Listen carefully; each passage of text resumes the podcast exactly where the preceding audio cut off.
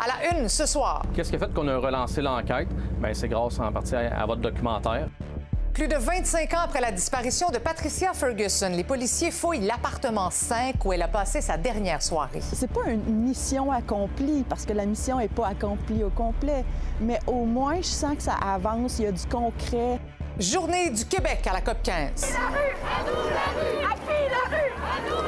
Des manifestants réclament plus d'action des gouvernements. Il y en a eu 15, puis il n'y a toujours rien qui se passe. La bataille pour l'environnement naturel et social, c'est la bataille du siècle. Il faut avoir des changements systémiques. Et fin de la session parlementaire à Québec et fin du serment obligatoire au roi. Voici votre fil de la journée.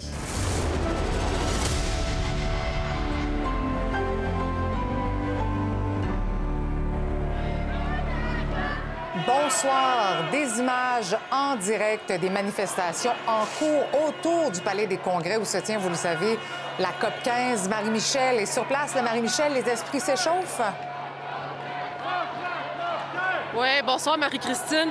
Ça s'échauffe. Bien, écoutez, les manifestants ont commencé à marcher vers 4 heures cet après-midi. Le point d'aliment était au carré Saint-Louis. C'était très pacifique. Il y avait des enfants, il y avait des mères de famille, des pères euh, de famille également sur place. Et là, euh, rapidement, bien, les manifestants se sont euh, dirigés sur la rue Saint-Denis. Et ça fait deux heures que les manifestants marchent et on circule présentement près du Palais des Congrès. Alors, vous allez le voir sur les images, on parle de plusieurs centaines de manifestants qui ont des propos très hostiles envers les autorités, envers la police, envers les médias, envers également l'organisation derrière la COP 15. Ces manifestants-là réclament des changements assez radicaux en lien avec le réchauffement climatique. Et euh, je vais vous dire, il y a eu quelques méfaits déjà qui ont été euh, commis. On parle d'une vitrine qui a été euh, fracassée. On parle de plusieurs comptes, plusieurs objets qui ont été projetés par-dessus la clôture de sécurité. Mais la plupart des manifestants que j'ai rencontrés un peu plus tôt, qui étaient très pacifiques, avaient certains propos adressés envers les dirigeants. Je propose d'écouter quelques extraits. On est en train de dépasser les limites planétaires et il faut avoir des changements systémiques pour être capable de sortir justement de, de, de la direction qu'on a prise présentement. La bataille pour l'environnement naturel et social, c'est la bataille du siècle. Puis on, on est devant un problème extrêmement grave, c'est que les pouvoirs productifs de la société sont hors de contrôle. Moi, ça m'attriste, ça me rend anxieux. Je sais pas qu'est-ce que, comment mes enfants ou les, enfants de mes amis vont vivre. Il y a du monde qui ont plein de privilèges puis sont pas capables de, l'enlever. Nous, on est plein de gens ici qui en ont moins puis qui sont prêts à faire ce mouvement-là. Fait, fait je pense que c'est cette colère-là puis c'est cette rage-là. Ben, juste, juste d'être fâché, juste d'être en colère contre du monde qui veulent pas faire ce changement-là alors que nous, on est prêts à le faire. Juste vous dire que les, euh, les personnes qu'on vient d'entendre, ce ne sont pas nécessairement les personnes qui sont euh, derrière moi.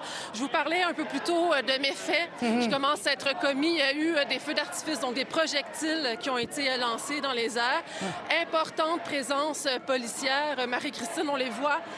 les policiers à vélo, il y a les policiers de l'unité du maintien et des rétablissements de l'ordre également, qui sont sur le terrain, qui surveillent comment les choses comment les choses vont aller. Alors nous, évidemment, on reste sur place et on se reparle un peu plus tard à l'émission pour vous donner un compte-rendu de la situation. Voilà.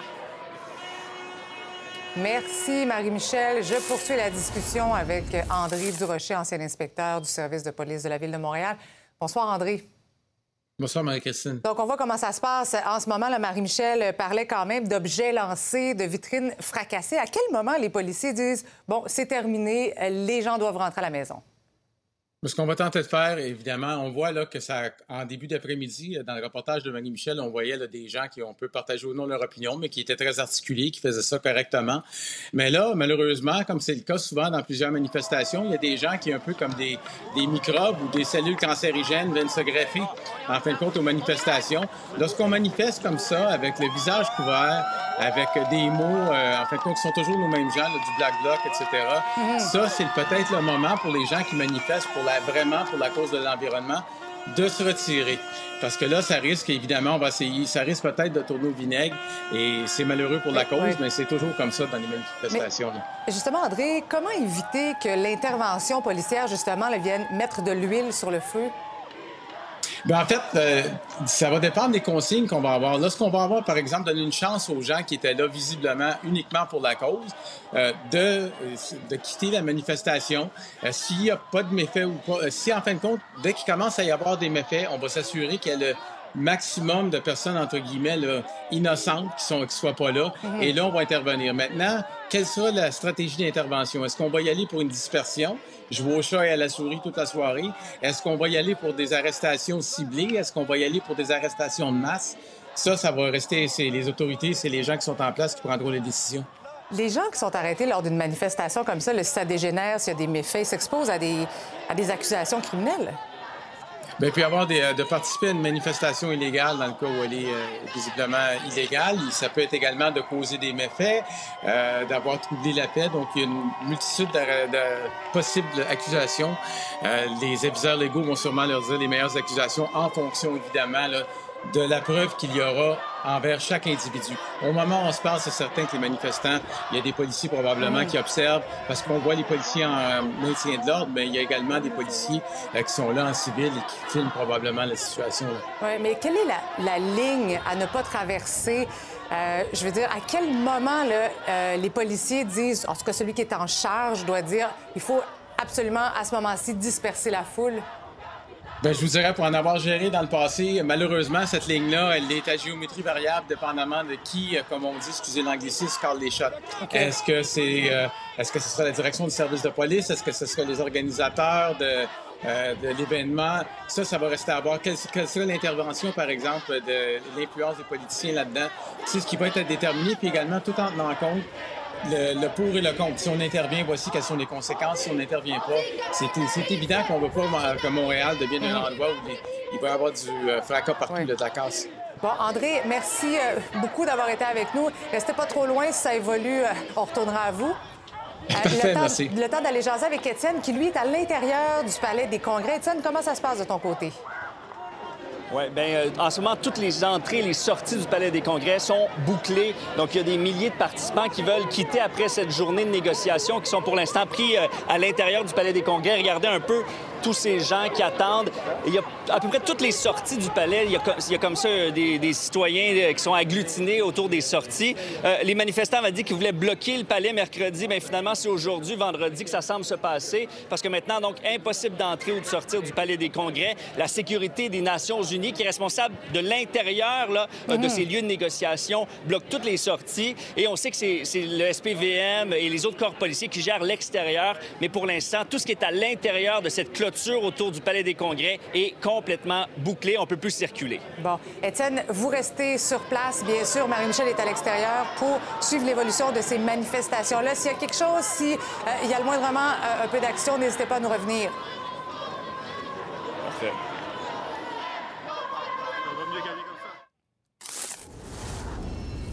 On revient maintenant sur la disparition de Patricia Ferguson en 1996, qui est encore à ce jour un vrai mystère. C'est une jeune femme de 23 ans qui s'est carrément évanouie dans la nature, laissant derrière elle sa fille qui avait à peine un an. Cette affaire a attiré mon attention il y a plus d'un an. Ça fait maintenant l'objet d'une série documentaire, L'appartement 5.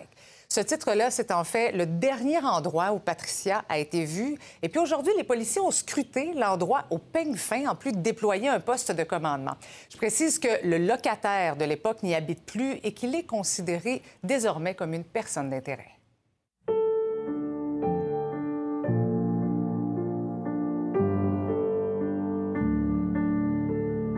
On est là aujourd'hui dans le cadre de la disparition, l'enquête sur la disparition de Patricia Ferguson, qui est survenue en 1996.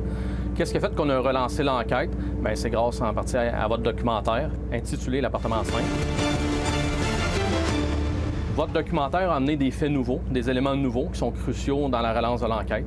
Les éléments nouveaux sont qu'on se trouve à voir maintenant le lieu où la disparue a été vue pour la dernière fois. On se trouve à voir euh, l'individu qui l'a vu pour la dernière fois, des informations qu'on n'avait pas en 96. Fait aujourd'hui, par exemple, on est sur le lieu où elle a été vue la dernière fois en 1996 pour appliquer des techniques de recherche d'éléments de preuve de pointe, avec des techniques qu'on a en 2022 avec euh, des gens du laboratoire de sciences judiciaires, avec des gens d'identité judiciaire, question de revisiter ce lieu-là à la recherche d'éléments de preuve. Si il y a des traces d'un crime, éléments de preuve aussi microscopiques soit-il, avec les techniques de pointe de recherche là, dans l'identité, en identité judiciaire, euh, oui, on peut trouver des éléments de preuve même des années plus tard. Marise, euh, t'enquêtes sur la disparition de Patricia Ferguson depuis combien de temps, donc exactement? En fait, j'ai commencé euh, cette enquête-là en juillet 2020. Beaucoup de temps a été mis pour trouver de l'information, des petits éléments que je devais confirmer. Puis aujourd'hui, ben, je suis super contente que ça aboutisse à au moins avoir un poste de commandement devant l'adresse. Contente aussi qu'il y ait eu le documentaire qui a pu aussi mettre le code Patricia Ferguson en lumière. Elle sera plus jamais ignorée. Mm-hmm. Maintenant, de plus en plus de personnes vont la connaître, puis j'espère que ça va délier des langues au fil du temps. Patricia est partie, es-tu morte? On aimerait ça faire notre deuil, mais rien. Même si vous nous dites qu'en 96, vous n'aviez pas toutes les informations pour mener votre enquête, il y en demeure pas moins que quand une personne disparaît, le voisinage doit être rencontré. Il n'y a jamais personne qui a mentionné l'appartement 5, parce que ça va de soi que si ça aurait été le cas, ça aurait été le premier réflexe d'aller au dernier lieu où elle était vue, puis de poursuivre l'enquête dans ce sens-là. Ça, c'est vraiment une information qui arrive dans le cadre de votre documentaire, des recherches que vous avez faites. Et c'est grâce à vous deux ben, qu'on se retrouve avec cet élément-là 25 ans plus tard qu'on n'avait pas en 96. Le poste de commandement est déployé aujourd'hui 25 ans plus tard. Ça aurait dû être fait avant. Oui, effectivement. Quand Patricia a disparu, il aurait dû avoir un poste de commandement d'établi à ce moment-là pour recueillir toute l'information du voisinage, de l'environnement. Monsieur l'évêque, dans le cadre du documentaire, on a tenté d'avoir de l'information euh, en rencontrant la dernière personne à avoir vu Patricia Ferguson. Est-ce qu'on peut considérer cet homme-là aujourd'hui comme votre, votre suspect principal dans la disparition de Patricia Ferguson? Bien, assurément, ce statut, comme je dis, c'est une personne d'intérêt. Qu'est-ce qu'on fait pour toutes les personnes d'intérêt, les témoins dans le dossier? On les rencontre, on revisite leur version. Quand on a des versions qui diffèrent, qu'est-ce qu'on fait, entre autres? C'est qu'on peut offrir le, test polygraphique aux personnes.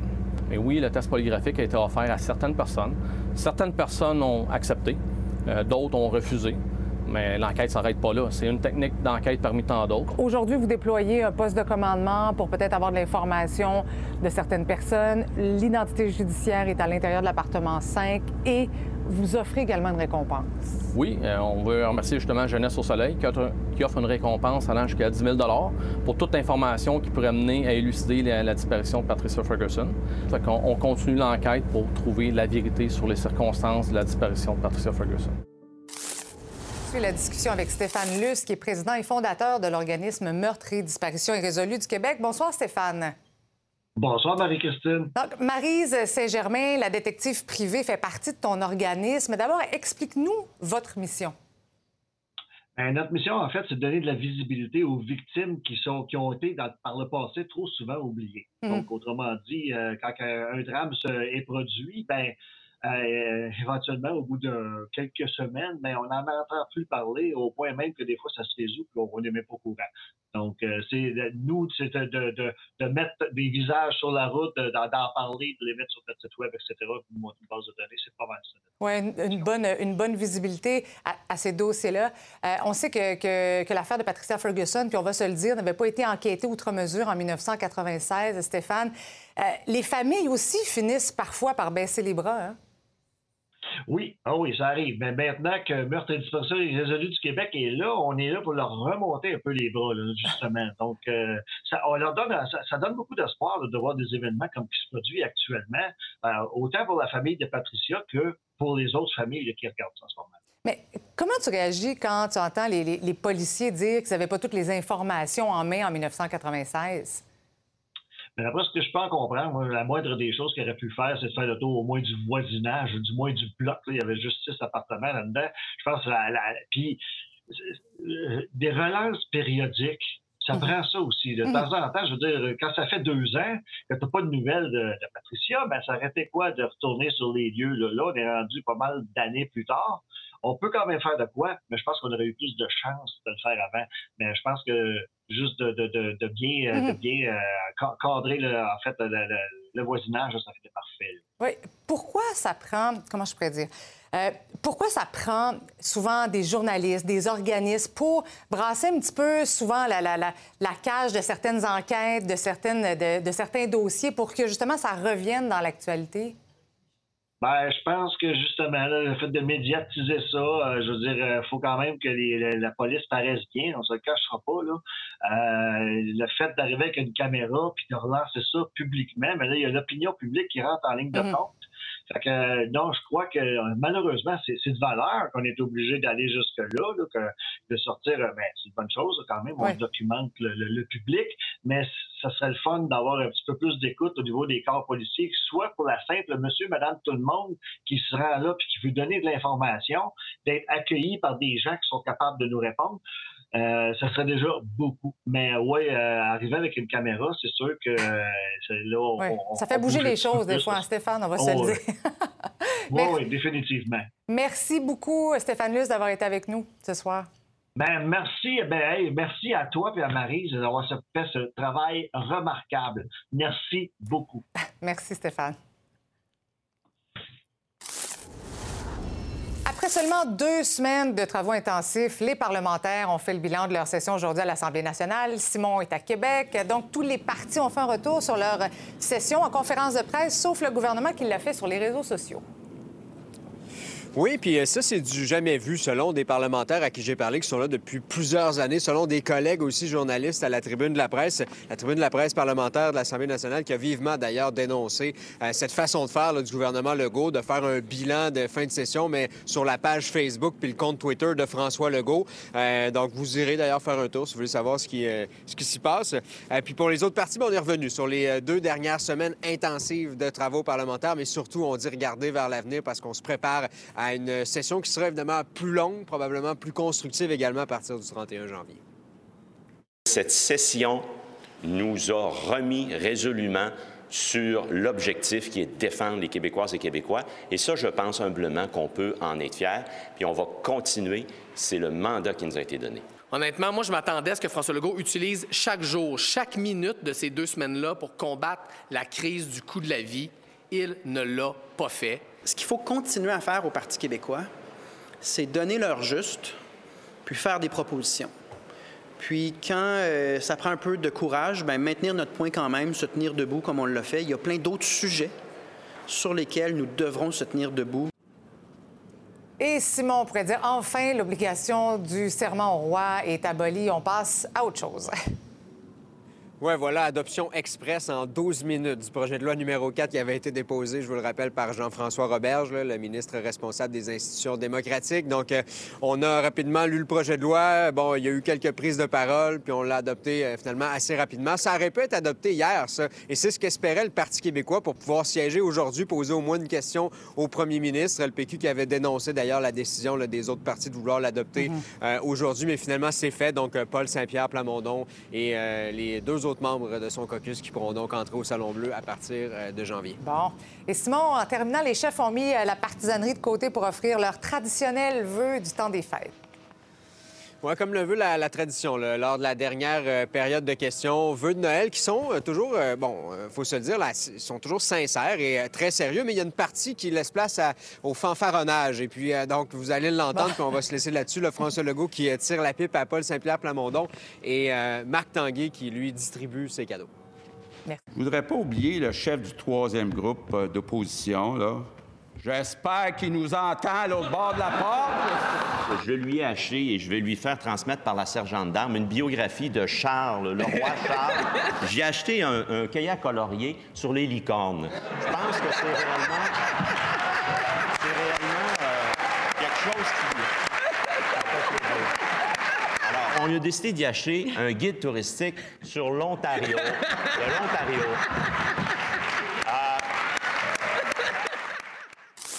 Ben, ça fait du bien, hein, Victor Enriquez, de voir euh, les gens sourire à l'Assemblée nationale puis finir euh, ça sur une note un peu plus euh, sympathique. Bonsoir, Victor, Victor tout d'abord. Bonsoir, Marie-Christine. Donc, toi, si tu avais à offrir un cadeau de Noël à chacun des partis, ça serait quoi? Là, si on commence par la CAQ? Ben, à la lumière de la mise à jour économique d'hier, je dirais que euh, M. Legault, je lui offrirais une carte cadeau parce que la liquidité, les finances seront difficiles dans, les, prochains, dans les prochains mois. On nous a parlé de récession, donc je pense qu'on va avoir besoin de liquidité. Une carte cadeau ne fera pas de mal. Une petite carte cadeau, puis une suggestion de lecture pour le Parti libéral? Ben, je pense que du côté des libéraux, c'est assez clair que je leur recommanderais le livre euh, Commencer avec le pourquoi de Simon Sinek. C'est un livre qui euh, Ah aide les gens à comprendre le pourquoi ils existent, leur raison d'exister. Et c'est un peu ça que les libéraux ont besoin. Ils ont besoin de se trouver une raison d'exister, une raison d'être comme euh, opposition officielle. Alors, je pense que de leur côté, le temps des fêtes sera bénéfique pour permettre aux chefs de s'installer là-dedans. Mhm. Pour le Parti québécois, tu veux donner le même cadeau qu'aux libéraux? Pourquoi? Parce qu'on est à peu près au même endroit et c'est un peu ce qui est particulier, c'est que le destin des deux partis, disons, plus historiques au Québec est étroitement relié parce que les débats qu'ils ont eus pendant 40 ans sont étroitement reliés. Et du côté de M. Paul Saint-Pierre Plamondon, au-delà du serment du roi, au-delà de la souveraineté, on doit se trouver une raison d'exister pour les quatre prochaines années. À trois, ça va être très difficile. Alors, je lui recommande exactement la même lecture. Je pense que ça peut être un beau cadeau de Noël pour s'inspirer, justement. Pour Québec solidaire, euh, tu aimerais offrir un petit outil pour les aider à calculer. Je dirais une calculatrice, mais peut-être scientifique, parce que le problème de Québec solidaire, c'est pas de pas savoir compter, c'est que dans l'argumentaire économique, on a encore du travail à faire pour se normaliser. Et Québec solidaire a beaucoup de bonnes idées, mais dans l'implantation, on a peut-être encore à travailler sur la crédibilité. Alors, je vous dirais une calculatrice scientifique qui permet d'amener l'argumentaire un peu plus loin. Pourquoi pas? Mhm. Ça peut être une bonne idée cadeau. Est-ce que tu euh, et qu'est-ce que tu souhaites au Parti conservateur? on va se le dire, la seule chose que M. Duhem souhaite pour Noël, c'est un député qui change de bord. Parce que dans le cas des conservateurs, on a tout essayé pour exister à l'Assemblée nationale. On a besoin d'un député qui vienne de l'autre côté. Peut-être que ça arrivera dans les prochains mois. Du moins, je lui souhaite. C'est bon pour la démocratie que les partis puissent s'exprimer à l'Assemblée. Donc voilà pour, euh, pour les cadeaux. Victor, quel bilan fais-tu de cette session? C'est une session très courte, mais deux, deux choses. La première, le serment du roi n'aura jamais pris autant de place à l'Assemblée nationale. Maintenant, du côté du PQ, on va devoir trouver autre chose pour exister, justement. Et pour le gouvernement, c'est le signe de la récession. C'est inquiétant. Euh, en même temps, le gouvernement a commencé à établir ses promesses. On a, on a fait des interventions. Les aînés, euh, de l'argent aussi au niveau des gels de tarifs. Alors, on commence à déployer les promesses électorales, mais ce seront des mois difficiles dans les prochains mois. Une courte session, mais qui est annonciatrice. Comment tu, tu résumerais la performance du chef intérimaire des libéraux? Je vous dirais que lui avait une seule option pour faire un bon coup, c'était de ramener Marie-Claude Nichols et il a échoué. Donc, euh, malheureusement, de son côté, ce ne sera pas nécessairement une bonne session. Euh, c'est le dossier qui a fait perdre son poste à Mme Anglade. Donc, euh, dans son cas, on devra repartir à zéro en janvier. Et en terminant, est-ce que Québec solidaire a marqué des points, selon toi, sur un dossier en particulier? Pour moi, sur le serment du roi, notamment Québec solidaire, très proactif. Je pense qu'à ce moment-ci, c'est eux qui ont le plus une position naturelle d'opposition officielle. Et c'est peut-être là la difficulté des autres partis. Maintenant, du, Québec, du côté de Québec solidaire, on aspire au pouvoir un jour, donc on devra continuer à mieux argumenter, se normaliser et jouer ce rôle. Ils ont les bonnes idées et les bons sujets. Merci, Victor. Merci. Des images en direct de cette manifestation qui est toujours en cours euh, tout autour du Palais des Congrès. On reste sur place. Évidemment, s'il y a une évolution, nos collègues sont sur le terrain. Marie-Michel est dans la rue et Étienne est à l'intérieur du Palais des Congrès.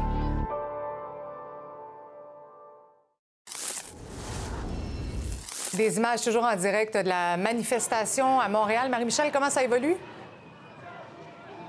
Bien, écoutez, on vient tout juste d'arriver sur la rue Sainte-Catherine. Marie-Christine, les manifestants, vous les voyez. On a fait à deux reprises le périmètre entourant le palais des congrès. Et là, les manifestants ont monté, euh, ont monté Robert Bourassa. Et là, on vient de bifurquer sur la rue Sainte-Catherine, direction ouest. Alors là, vous le voyez sur les images. Ce sont des images en direct. Les manifestants semblent s'arrêter. Tout se passe pour le moment de manière pacifique, malgré les, slogans assez radicaux qu'on peut entendre. voilà, on reste sur le terrain, Marie-Christine, puis on vous reviendra un peu plus tard s'il y a des développements. Parfait, à tout de suite.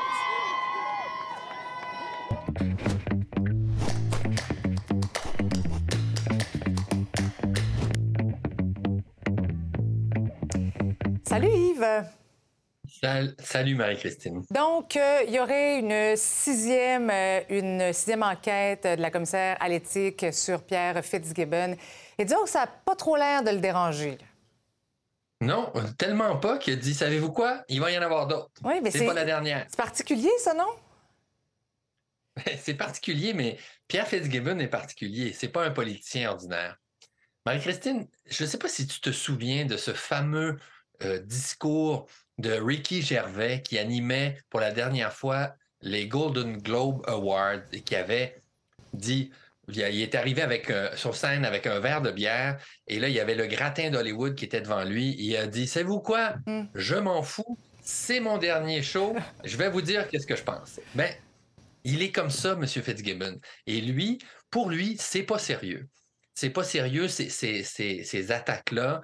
Euh, ce qu'on lui a reproché, puis il faut bien se rendre compte que, euh, dans le fond, c'était des règles techniques qu'on lui a, qu'on l'a accusé d'avoir euh, enfreint. Il s'est écarté du Conseil des ministres à un moment donné, le temps de vendre des participations qui étaient indirectement liées à des entreprises qui faisaient affaire avec le gouvernement. Et là, il est revenu.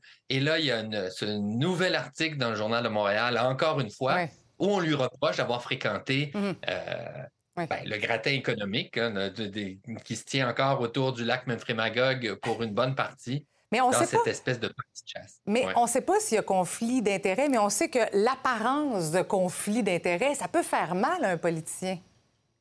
Oui, mais là encore, là, puis je veux dire, euh, je ne suis pas un amateur de chasse aux faisans euh, euh, déguisé en, en, au- en aristocrate euh, autrichien du 19e siècle.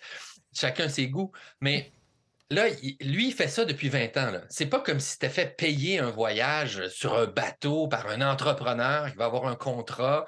Ça, c'est ses amis. Euh, Pierre Fitzgibbon, il fait des affaires depuis très longtemps. Il fréquente le, le milieu des affaires. Donc, Oui, mais il a en deux- continué ouais. à faire cette activité. Oui. Et là, ben, il faut savoir qui était là, qu'est-ce qui s'est discuté, euh, est-ce que ça peut le mettre dans une position délicate? Peut-être, mais honnêtement, là, on saute beaucoup aux conclusions. Et comme il y a eu plusieurs Mhm. enquêtes, ben là, on dit Ah, c'est la sixième. Puis, donc, lui, je- clairement, il n'est pas très inquiet. L'autre raison pour laquelle il n'est pas inquiet, Marie-Christine, c'est que pour qu'une sanction soit appliquée, il faut qu'il y ait un vote de l'Assemblée nationale.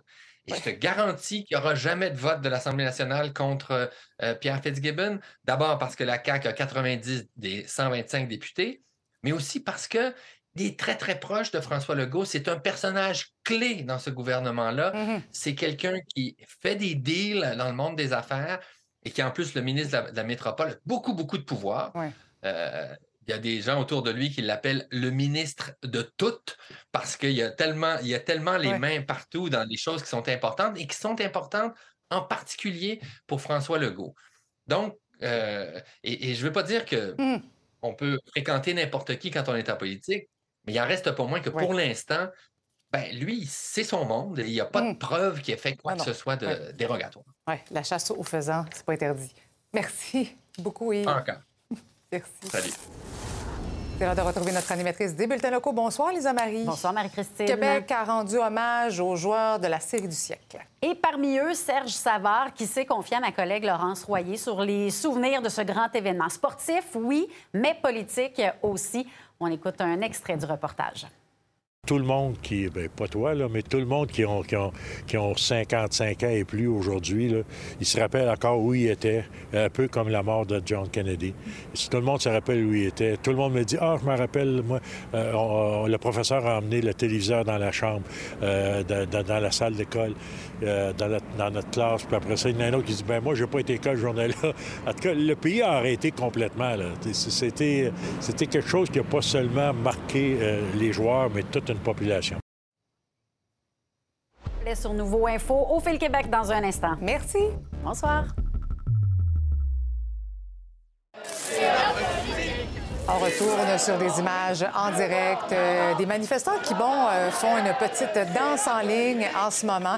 Euh, il y a quelques secondes, on a pu voir quelques, quelques personnes qui semblaient quitter un petit peu plus loin. Donc, euh, évidemment, ça se passe euh, en marge de la COP 15, tout près du Palais des Congrès. Et Étienne, tu étais à l'intérieur tout à l'heure où vous étiez confiné finalement. Oui, une certaine commotion chez les participants à la COP 15 là, qui ne comprenaient pas trop ce qui se passait. Euh, mais là, ça a pu réouvrir parce que les manifestants se sont éloignés euh, vers le centre-ville, rue Sainte-Catherine notamment. Donc, euh, mais on a vu quand même ici les policiers là, sortir leur équipement anti-émeute, leurs casques pour se préparer alors qu'on fermait le périmètre du Palais des Congrès. Et, ces manifestants-là dénoncent un peu l'image que, veulent se donner les politiciens en faisant plein d'annonces. Puis aujourd'hui, ben, c'était la journée du Québec ici et on a reparlé donc des actions écologiques du Québec. Mais plusieurs écologistes euh, disent que c'est un peu juste pour l'image et ça a été euh, soulevé euh, par plusieurs intervenants qui sont présents aujourd'hui au Palais des Congrès. Écoutez mon reportage.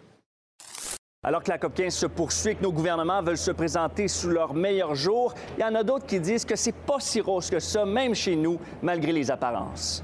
Du développement durable ici pour parler d'un enjeu extrêmement important pour l'île de Montréal, qui est euh, le Technoparc Oiseau, qui est le Champ des Monarques, qui est un des rares espaces naturels qui reste encore sur l'île de Montréal. Et alors que la COP 15 sur la biodiversité se tient à Montréal, c'est une occasion unique de poser un geste fort. Je trouve ça bien que les gens se réunissent, que les élus se réunissent. Mais bla, bla, bla, si c'est juste ça, ça sert à rien. Les intervenants ici veulent des réponses du ministre fédéral de l'Environnement, qui est justement en train de faire une conférence de presse. On va essayer de le questionner sur ce sujet-là. J'aimerais savoir qu'est-ce que vous répondez donc aux intervenants, dont des élus, même une, une libérale provinciale qui vous demande de protéger le terrain proche de l'aéroport. Comme vous le savez peut-être, euh, nous avons lancé des consultations au fédéral il y a quelques semaines pour inscrire le papillon monarque sur la liste des espèces en péril, ce qui va obliger le gouvernement fédéral à protéger l'habitat du monarque, notamment sur, sur, sur, les terres sur les terres fédérales. Donc, j'aurai des leviers supplémentaires pour protéger le monarque et son habitat au cours des prochains mois. Est-ce que vous êtes satisfait de la réponse du ministre Guilbeault? J'aimerais avoir un engagement ferme. Aujourd'hui, à la COP 15, c'est la journée Québec. Le gouvernement québécois veut montrer qu'il est un des meilleurs dans le monde pour la protection de la biodiversité et à la COP, un immense pavillon. S'allier pour aller plus vite et plus loin, ça fait vraiment partie euh, de nos forces. Il y a des jeunes écologistes québécois qui assistent aux activités. On va aller voir ce qu'ils en pensent, eux. Oui, il y a quelques nuances. D'abord, euh, le plan de nature, par exemple, c'est un, un début, mais c'est certainement pas euh, la fin. Il va falloir aller plus loin que ça. Il va falloir, en tant que leader, euh, euh, prendre la peine d'aller plus loin puis de pas se, se, satisfaire du minimum. On a eu l'occasion de le rencontrer, justement, Benoît Charette, notre délégation en privé, puis je veux dire, on a eu des beaux échanges, des belles discussions. Il a été à l'écoute. Maintenant, comme on dit en bon québécois, il faut que les bottines suivent les babines. Et ces jeunes ne sont pas les seuls à être critiques de Québec. Monsieur Branchot, cette semaine, il y a eu de nouvelles espèces protégées qui ont été annoncées, mais c'est pas suffisant pour vous? C'est beaucoup d'argent que Québec met sur la table. Je pense qu'il faut applaudir ça. Toutefois, on veut avoir des gestes concrets. On peut penser à la protection de la rainette Faugrillon. En ce moment, son statut est passé d'espèce vulnérable à menacée, mais dans la vraie vie, le contexte légal actuel ne permet pas d'aller protéger son habitat sur des terres privées. Le gouvernement doit protéger le chevalier cuivrier, une espèce unique à la grande région de Montréal. On veut la protection de la rivière Macpaille. On veut l'agrandissement du parc marin du Saguenay-Saint-Laurent. Tous les voyants sont ouverts pour ce projet-là. Des propos qui s'ajoutent à un nouveau rapport du Comité consultatif sur les changements climatiques qui dit qu'il faut absolument limiter l'étalement urbain au Québec et mieux protéger les milieux naturels. Et je me tourne vers Anaïs maintenant parce qu'il y a des communautés autochtones de partout dans le monde qui ont profité justement de la COP 15 pour se faire entendre. Oui, puis ce qu'ils déplorent, c'est qu'on ne prenne pas en compte leur savoir ancestral dans toutes ces négociations. Il faut rappeler que 80% de la biodiversité se trouve sur des territoires ancestrales autochtones. Et il y a des leaders du Brésil, de l'Indonésie, du Congo et du Canada qui ont montré du doigt les gouvernements nationaux et disent qu'ils ne sont pas écoutés, malgré le fait que plus tôt cette semaine, bien, Justin Trudeau a annoncé 800 millions de dollars de financement Mm. pour quatre projets euh, menés par les Autochtones pour protéger la biodiversité. Ces groupes, ce qu'ils disent, c'est que c'est pas assez. Il faut qu'ils soient inclus dans les négociations. Il manque une grande place d'ouverture pour, le- pour les, pro- pour les peuples autochtones. Je vois souvent que les premiers, premiers peuples sont comme paragraphés. Fait que moi, pour moi, paragraphés, c'est comme les sont, sont cloisés puis qu'on c'est canné pour le- de tous les autres processus, qu'on n'a pas besoin de vous consulter. Une politique de la biodiversité qui ne prend pas en compte les peuples autochtones va aboutir à des violations des droits des peuples autochtones. Ça, c'est ce que nous remarquons partout dans le monde. They want to pick and choose what pieces of us to include. They want indigenous knowledge to fix colonial problems, but refuse to end colonial warfare. Une des jeunes autochtones qui a pris part aux manifestations lors du discours inaugural de Justin Trudeau à la veille du lancement de la COP 15 se dit découragée du manque d'écoute des voix autochtones, notamment par rapport à la gestion des terres. It was our way of showing as Indigenous people from, from the West Coast that he is not following our laws, that he is not following the laws of the land. Des militants environnementaux d'ici et des groupes autochtones espèrent que le gouvernement du Québec profite de la COP 15 pour annoncer la protection de la rivière Magpie. C'est une revendication faite par les Inuits depuis plusieurs années sur la côte nord. La protection biologique fait aussi l'objet de luttes féroces entre les populations locales, souvent autochtones, et les multinationales. C'est le constat d'une militante autochtone d'Indonésie qui est venue à la COP 15 pour transmettre son message. À son avis, la lutte contre la déforestation des forêts de palmes ne fait pas le poids contre les lobbies des industries chez elle. Ah, identitas kami akan punah. Kami masyarakat mau hidup dari mana? Karena menurut saya tidak ada sawit yang memberi makan kepada kami. Une des grandes voix pour la protection des droits humains met en garde il y a un danger à ne pas considérer les voix autochtones dans la protection de l'environnement.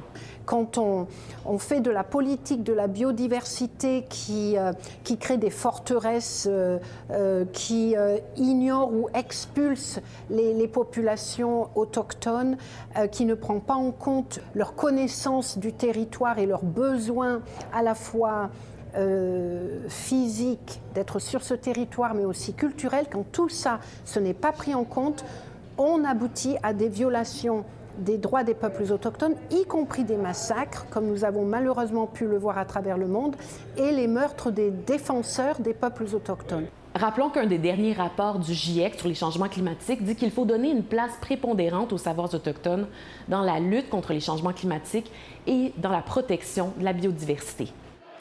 Là-dessus, on retourne en direct à la manifestation en cours. Marie-Michel, comment ça se passe? Oui. Oui, ça se passe bien. Marie-Christine, écoutez, la manifestation vient tout juste de, de, de, de poursuivre parce que les manifestants s'étaient arrêtés quelques Mhm. moments sur Sainte-Catherine. Et là, on vient tout juste de reprendre euh, la marche. Et là, les manifestants se dirigent sur Sainte-Catherine-Ouest. Nous sommes présentement à l'intersection de la rue de Bleury. Et il n'y a pas d'itinéraire, hein? donc on, on suit les manifestants et on ne sait jamais trop dans quelle direction ils vont se diriger. Vous le voyez présentement à l'écran très forte présence policière sur le terrain. Les manifestants, je vous dirais qu'ils sont 200, 300 personnes sur le terrain. Qui sont-ils? Ce sont euh, un groupe anti-capitaliste qui ont des slogans radicaux, qui exigent des changements radicaux en lien avec euh, les changements climatiques, en lien avec la COP 15. Vous le voyez sur les images, on voit des gens qui sont, euh, qui sont cagoulés, euh, qui ont des drapeaux noirs, qui invectivent les policiers, qui invectivent les membres des médias. J'ai vu des gens, je, crois que vous le voyez présentement à l'image, des, des, manifestants qui ont des masques à gaz sur eux.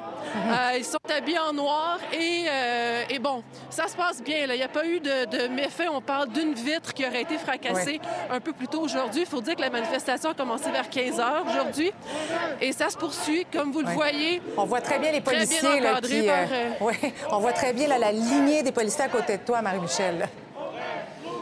Oui, il faut dire qu'on est sur Sainte-Catherine. hein. Il y a énormément de, de commerces, il y a énormément de boutiques. Et c'est paradoxal parce que les boutiques, les, les restaurants sont remplis de gens et ça suscite vraiment une, une certaine curiosité parce que les manifestants sont, sont très bruyants. Euh, ils, euh, ils scandent des slogans euh, très anticapitalistes. Je vous dirai pas en nombre ce qu'ils disent, mais on parle d'injures assez claires envers le gouvernement et envers les autorités en place. Alors, Alors, pendant- vous voyez, oui. ça se poursuit. On est sur le terrain et vous voyez également la très forte présence policière qui encadre les manifestants. OK. Ben, Marie-Michel, euh, tu restes sur place. Évidemment, s'il y a Oui. quoi que ce soit, n'hésite pas à nous revenir. On reste avec vous, effectivement. On revient en ondes si jamais il se passe quoi que ce soit. Merci, à tantôt. Ailleurs dans l'actualité maintenant, le dossier de l'ingénieur Simon Hull, hein, qui avait obtenu une absolution conditionnelle, rappelez-vous, pour une agression sexuelle et de retour devant les tribunaux. Le directeur des poursuites criminelles et pénales tente de convaincre la Cour d'appel de revoir le dossier, surtout lorsqu'on prend en compte le fait que l'ingénieur a, a avoué qu'il n'en était pas à son premier crime. La Couronne estime que la peine appropriée dans le cas de Simon Hull serait de 15 à 18 mois d'emprisonnement. Le fait qu'il ait considéré son admission d'avoir déjà commis un geste auparavant en 2015 comme étant une- un, élément atténuant, donc de transparence de la part de l'accusé, la couronne plaide qu'au contraire, ça aurait dû être un facteur jugé aggravant dans les circonstances. Donc, on verra si la Cour d'appel euh, jugera euh, ces éléments suffisants pour être des erreurs de principe de détermination de la peine. Restez là au retour, on revient sur la victoire de la Croatie qui a réussi à se hisser en demi-finale de la Coupe du Monde au Qatar au détriment des Brésiliens.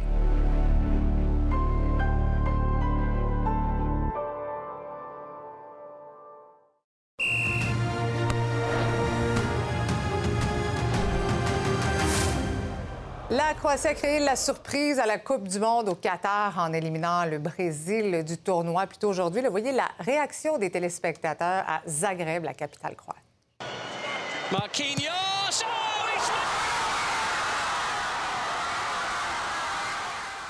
Les Croates qui étaient les finalistes contre la France en 2018.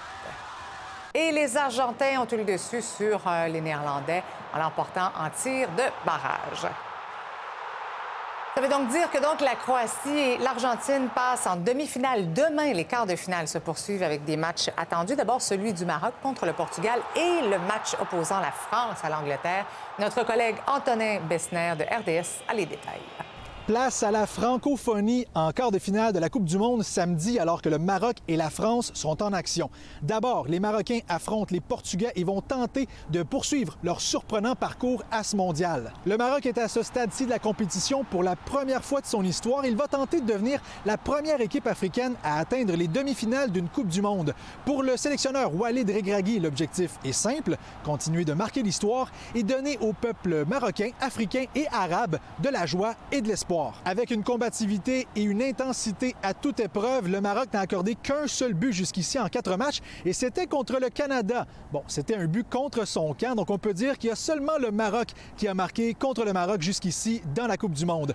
De leur côté, les Portugais ont enfilé six buts en huitième de finale face à la Suisse. Alors le danger est énorme pour les Marocains. Euh, le Portugal est favori, on ne va pas revenir dessus.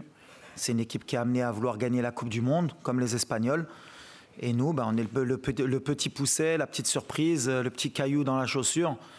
Et eh ben, si on réussit à, à, faire comme on a fait les matchs précédents, je pense qu'on, comme je l'ai dit, si on sort des poules, on va être compliqué à jouer, on va être compliqué à battre.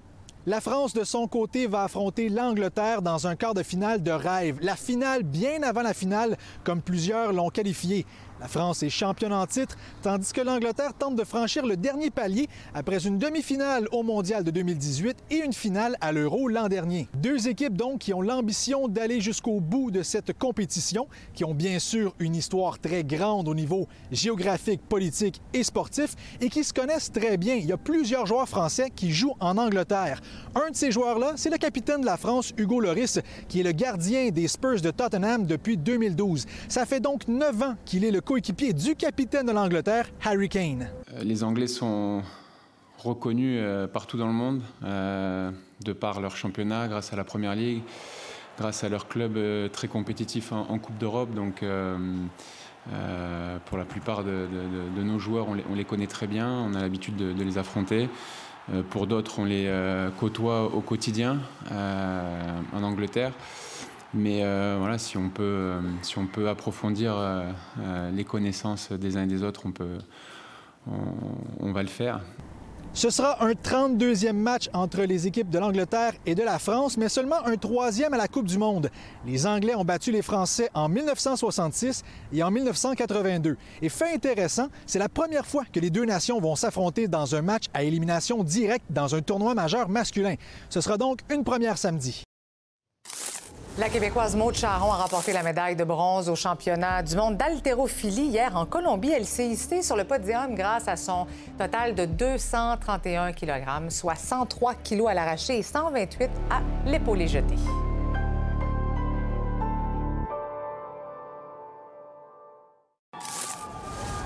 Des images toujours en direct de ce qui se passe autour du Palais des Congrès, cette euh, manifestation qui évolue de minute en minute.